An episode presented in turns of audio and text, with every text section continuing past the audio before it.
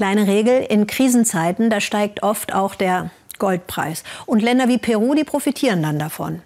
Peru mit etwa 32 Millionen Einwohnern hatte bis zur Corona-Krise eine der höchsten Wirtschaftswachstumsraten Südamerikas. Bodenschätze, die spielen dabei eine große Rolle.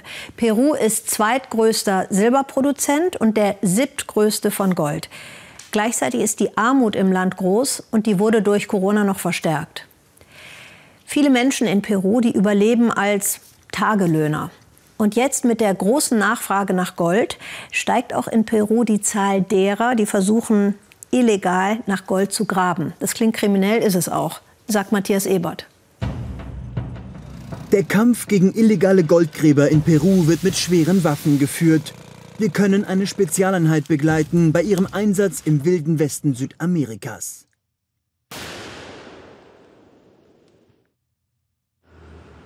Sie brauchen vor allem Benzin, jede Menge, bevor die Park Ranger in den Dschungel aufbrechen. Es ist der Beginn einer dreitägigen Razzia, bei der Wladimir Ramirez Goldgräber jagt.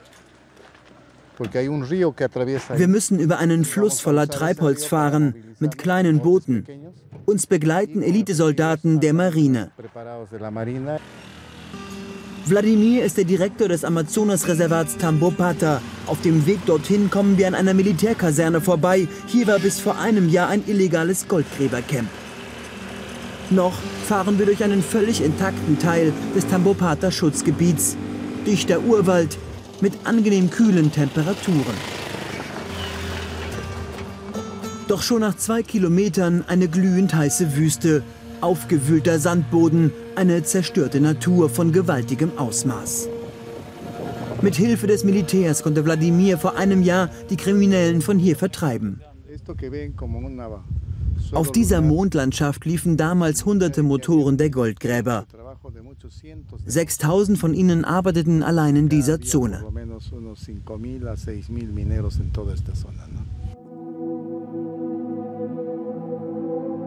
Der Boden kontaminiert mit Quecksilber, was die Goldgräber brauchen, um das Edelmetall vom Gestein zu trennen.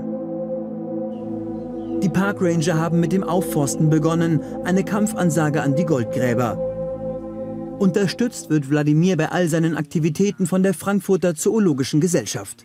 Das, das löste irgendwie äh, Traurigkeit und auch so eine gewisse Wut aus, dass letztendlich die Natur ohne irgendeine Planung äh, ausgebeutet wird und so eine Mondlandschaft hinterlassen wird, wo eigentlich keiner, kein, keiner leben kann. Nicht mal die, die natürliche äh, Artenvielfalt kann sich hier ausbreiten. Dann der erste Zwischenstopp. In einer Schutzhütte mitten im intakten Teil des artenreichen Tambopata Schutzgebiets, das in etwa so groß ist wie das Saarland. Um 6 Uhr früh geht es am nächsten Morgen los. Mit an Bord zehn Elitesoldaten der Marine. Ohne ihren Schutz könnte Wladimir diese Razzia unmöglich durchführen. Jedes Mal, wenn wir auf Goldgräber treffen, erkennen sie uns und bedrohen mich und meine Parkranger. Das sind ernstzunehmende Drohungen, die sie aussprechen. Ab jetzt wird's brenzlig, denn der Fluss Malinowski ist Goldgräberland. Am Ufer die ersten Fördertürme der Illegalen,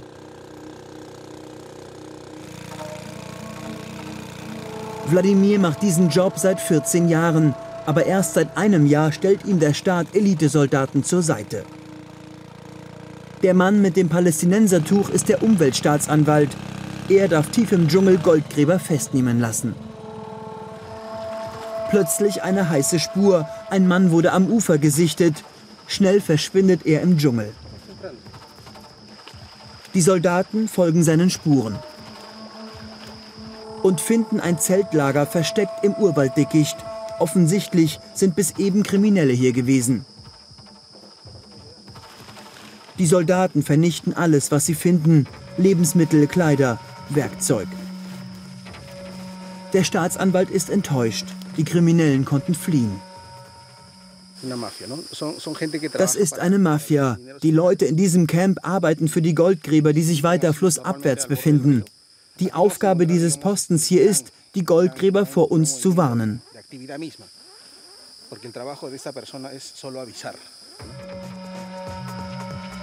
Spätestens jetzt hat sich unsere Ankunft hier am Malinowski-Fluss wohl rumgesprochen. Die Goldgräbermafia besitzt reichweitenstarke Funkgeräte. Als alles brennt, drängen die Soldaten zur Weiterfahrt.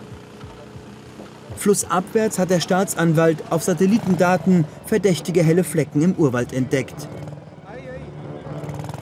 Ihre Hoffnung, Goldgräber auf frischer Tat zu ertappen. Die Satellitendaten des Staatsanwalts hat die Frankfurter Zoologische Gesellschaft bereitgestellt, um den Kampf gegen Goldgräber zu unterstützen. Dann ein Volltreffer, eine Anlage zum Graben. Die Soldaten inspizieren den Förderturm, daneben liegt die Kleidung der geflüchteten Goldgräber. Sie saugen den Schlamm mit einem starken Motor aus dem Wasserloch und pumpen ihn da hoch auf die Waschrinne. Dort bleiben die Goldteilchen in einem Teppich hängen. Den Motor haben sie nicht aufgespürt. Das ärgert Wladimir, weil sie nur so die Anlage wirklich zerstören können. Kurz noch ein Foto, dann geht's weiter. Vorbei an klaffenden Wunden des Regenwaldes, auf die wir hier immer wieder stoßen. Hochgiftiges Quecksilber im Wasser. Das Amazonas-Ökosystem wird sich auch nach Jahren nicht erholen. Gleichzeitig boomt derzeit die illegale Goldschürferei. Der Goldpreis ist während der Pandemie um bis zu 40 Prozent angestiegen. Da ist ja klar, dass jetzt alle hier wie verrückt nach Gold graben wollen. Die Gier nach Gold in der Viruskrise beschleunigt die Zerstörung des Urwalds. Das wissen auch die Soldaten, die in einem weiteren Loch einen leistungsstarken Lkw-Motor entdecken. Sofort bringen sie vier Kilo Dynamit an verschiedenen Stellen an.